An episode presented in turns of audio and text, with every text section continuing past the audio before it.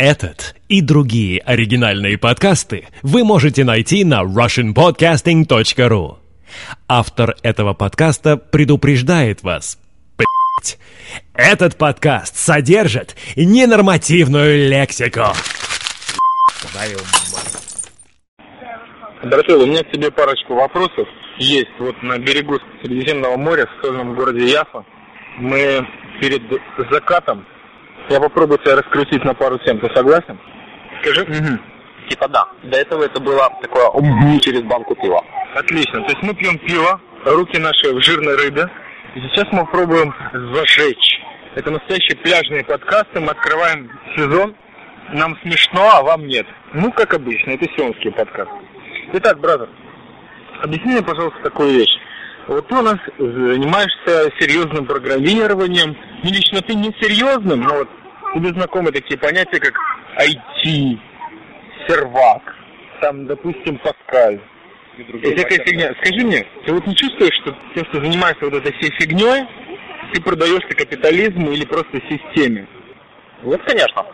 Я просто развлекаю людей. Ну, в основном самого себя. Этим. То есть пишешь всякую код, бутируешь всякие диски попуканные, и этим ты себя развлекаешь, и еще плюс за это капают бабки, да? Эм, ну да. А иначе зачем это делать?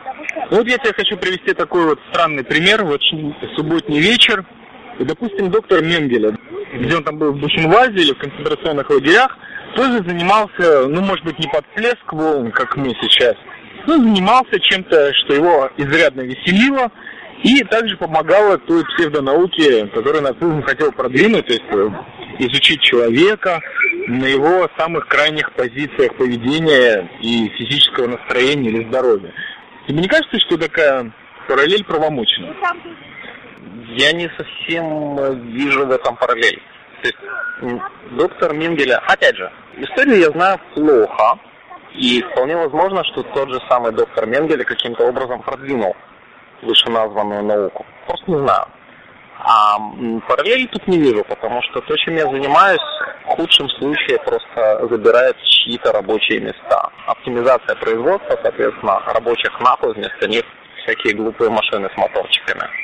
И меня это не беспокоит вовсе.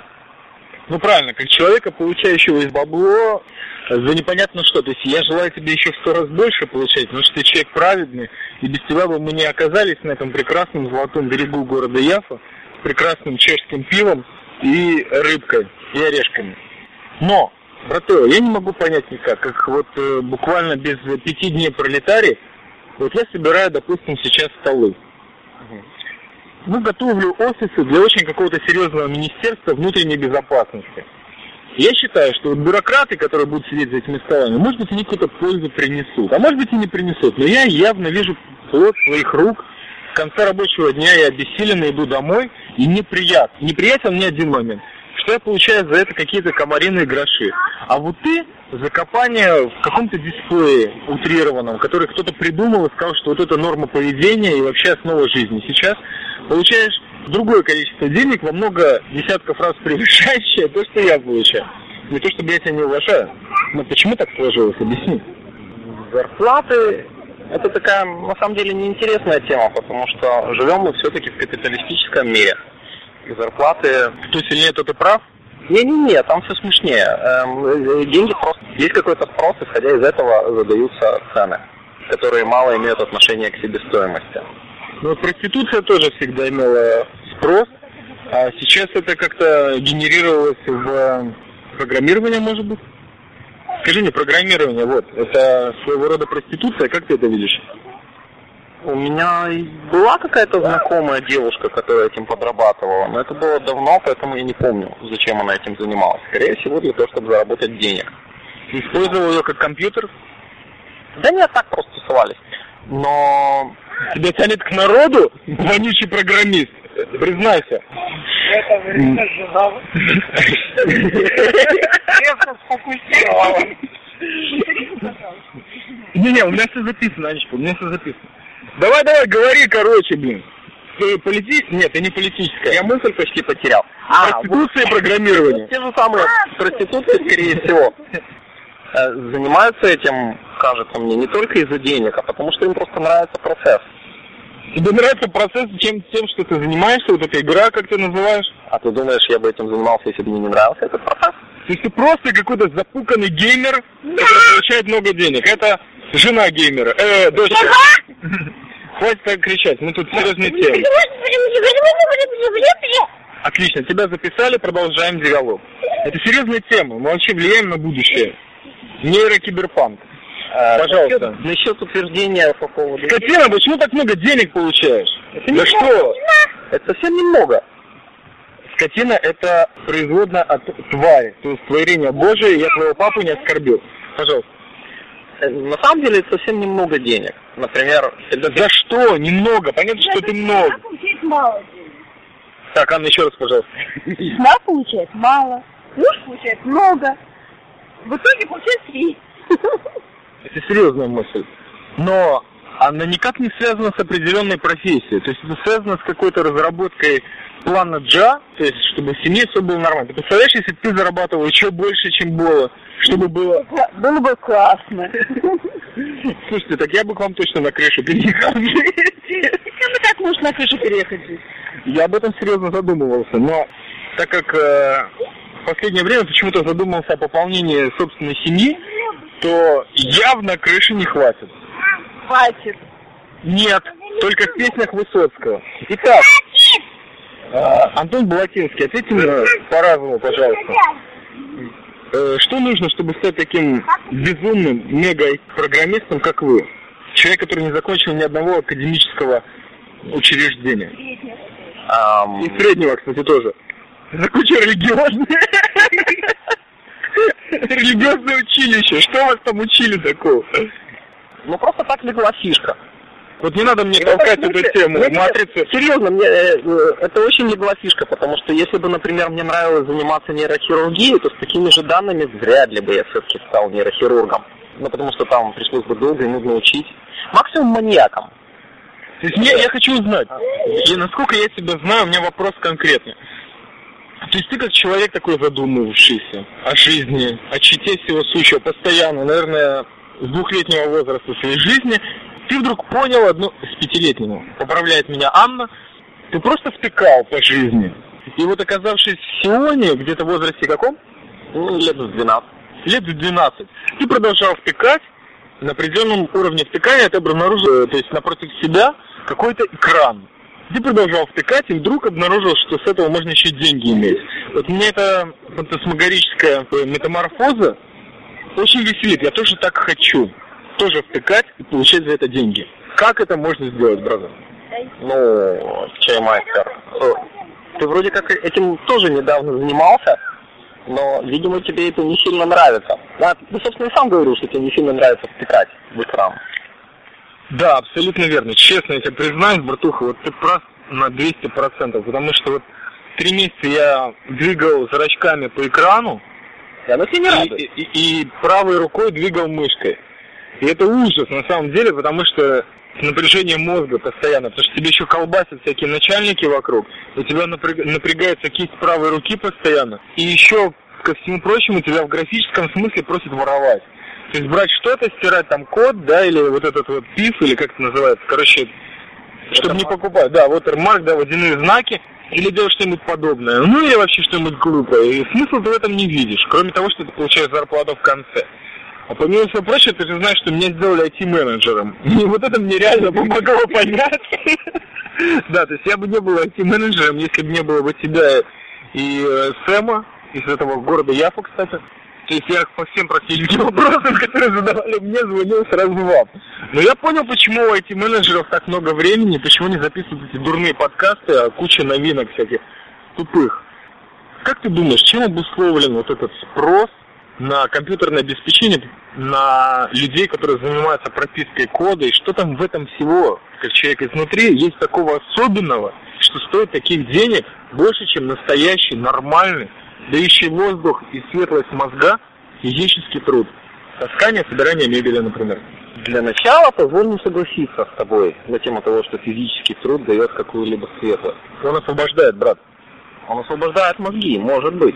Вопрос, для чего? Как для чего? Чтобы заняться изучением святых писаний или изучением себя. Ну, так тоже можно втыкать, но зачем освобождать мозги, когда ими можно просто пользоваться на работе?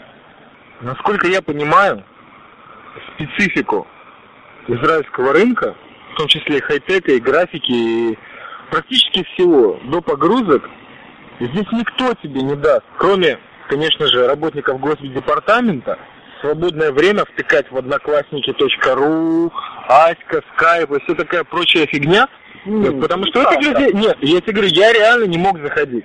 Но я, конечно, тайком в обеденный перерыв включал torrents.ru, чтобы что-то себе скачать, там, Боба Дилана, например, чтобы дома не забивать этим. Но на самом деле времени не было заниматься всякой попсной. А Просто. Как ветеран хай-тековских контор скажу тебе, что заниматься этим можно. Ну, и это уже на более поздних уровнях, наверное, нет? Нет, дело не в этом. Просто есть конторы, в которых, э, скажем так, эм, работать можно так, не спеша. Э, Как правило, это такие большие конторы, там все очень медленно и печально, и у тебя остается достаточно много свободного времени для того, чтобы втыкать. Но это просто позволь с тобой не согласиться, ты не закончил какую-то мысль. Нет, я к тому, что почему нормальный физический труд, А, да, почему... он вообще оказался в каком рядом со спамом относительно какой-то херни. То есть я понял, что такое работа IT-менеджера, это точно такая же херня. А к Соколову, пожалуйста. Все очень просто.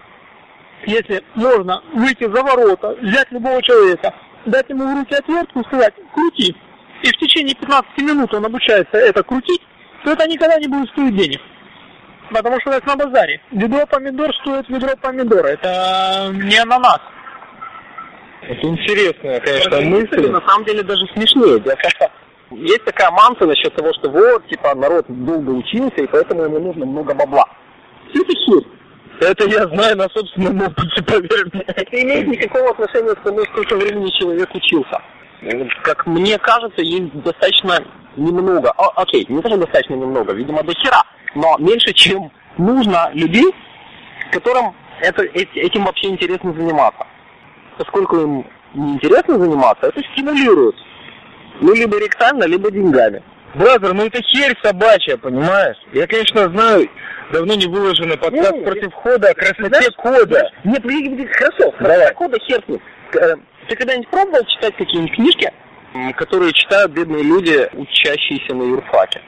Да, я на самом деле туда очень серьезно готовился, эти книжки я читал. Пример плохой. Хорошо. Нет, тогда знаешь, что вполне возможно, что он хороший, потому что э, я вот когда учился в школе, какой-то момент меня, ну не помню уж, как мне это взбрело в голову, но я взял пару книжек и просто их прочитал. И Это было ужасно. Я понял, что нет, адвокатом я не буду никогда, потому что я просто, блядь, сдохну от скуки.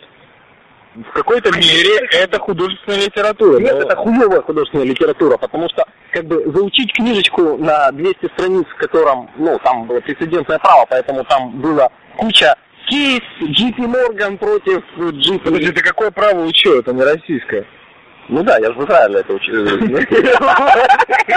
Здесь никакого права нет, кроме на воздух. Фигня, фигня. Ну, в Израиле прецедентное право. Исходя из этого, например, эти несчастные студенты, которые учатся на адвокатов, я пизжу, да, господа, я пизжу. Я никогда там не учился, я просто прочитал пару книжек, которые... э, Вот это тоже тема айтишников, они все знают, сволочи. Понадергали со всяких формул, Я всех честно попуганов. признаю, что я пизжу. Я прочитал пару книжек, которые учат на первом курсе юрфакультета. И это было ужасно. В том смысле, что это можно заучить, но нахуя?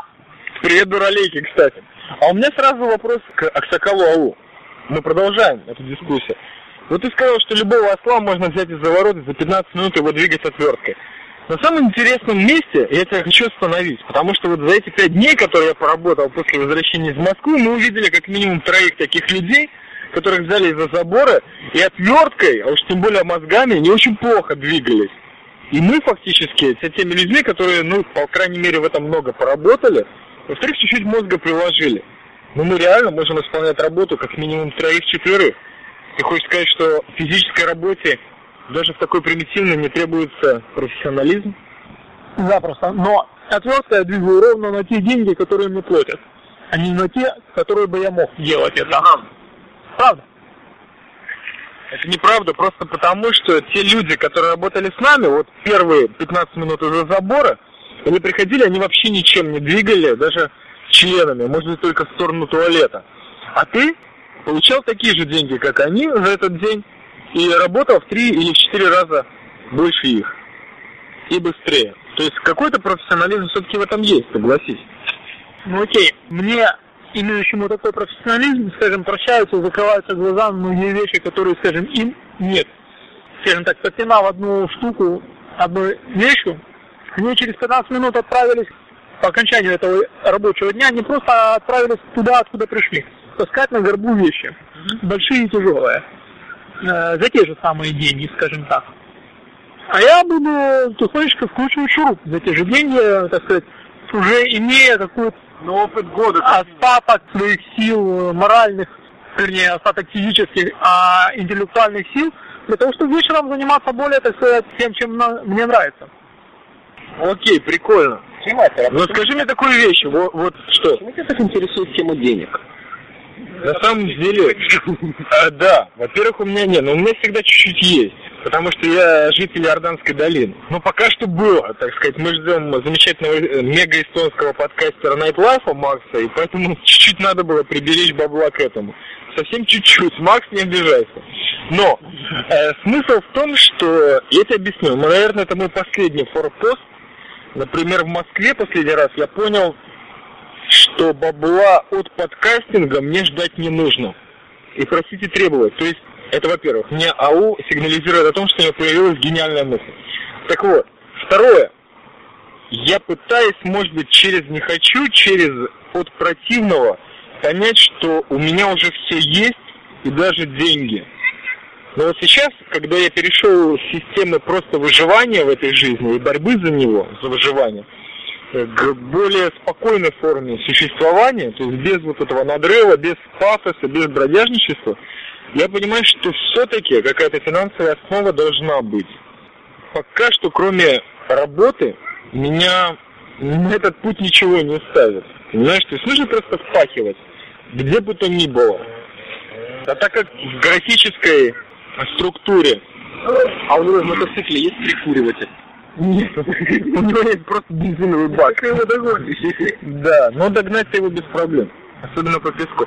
Смысл в том, что, бразер, просто вот дизайн продукции, я понимаю, что это нужно ходить по куче контор, нужно там, ну если не унижаться, то показывать какой-то просто мега, несмотря на то, что у тебя все проекты в портфолио, это какой-то запредельный маргинализм и вообще отрицание всего дизайна. И нужно очень много лишних движений делать. Так, э, поэтому меня где-то интересуют деньги, потому что вот бразер должен приехать, потому что хочу, чтобы один очень дорогой сердцу человек вещал говорил со мной, находился рядом со мной не через э, какой-то провод, чтобы был рядом. И для всего этого нужны вот эти вот маленькие инструментики в бумажном эквиваленте. Ну вот, наверное, так. Что ты хотел мне разъяснить, кстати? Ну, раз ты ставишь этот вопрос таким боком, то мы как бы говорим на какую-то абстрактную тему, и как абстрактная тема появляются деньги, которые, на мой вкус, не очень любопытны. Но если ты ставишь это таким боком, то, по-моему, записывание подкастов – это так себе метод их приобретения. Как я же сказал, от этой темы я избавился. Я понял, что на время нужно оставить это в стороне. Аркадий, какая мысль была у вас?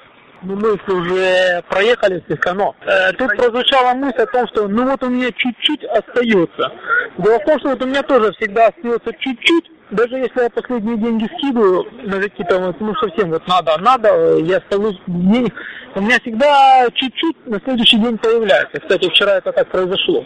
Просто это чуть-чуть у разных людей разные. Вот, допустим, у меня чуть-чуть в районе там, ну, долларов 30-40, то есть там, чтобы на автобус было, на еду купить, вот это чуть-чуть, которое у меня.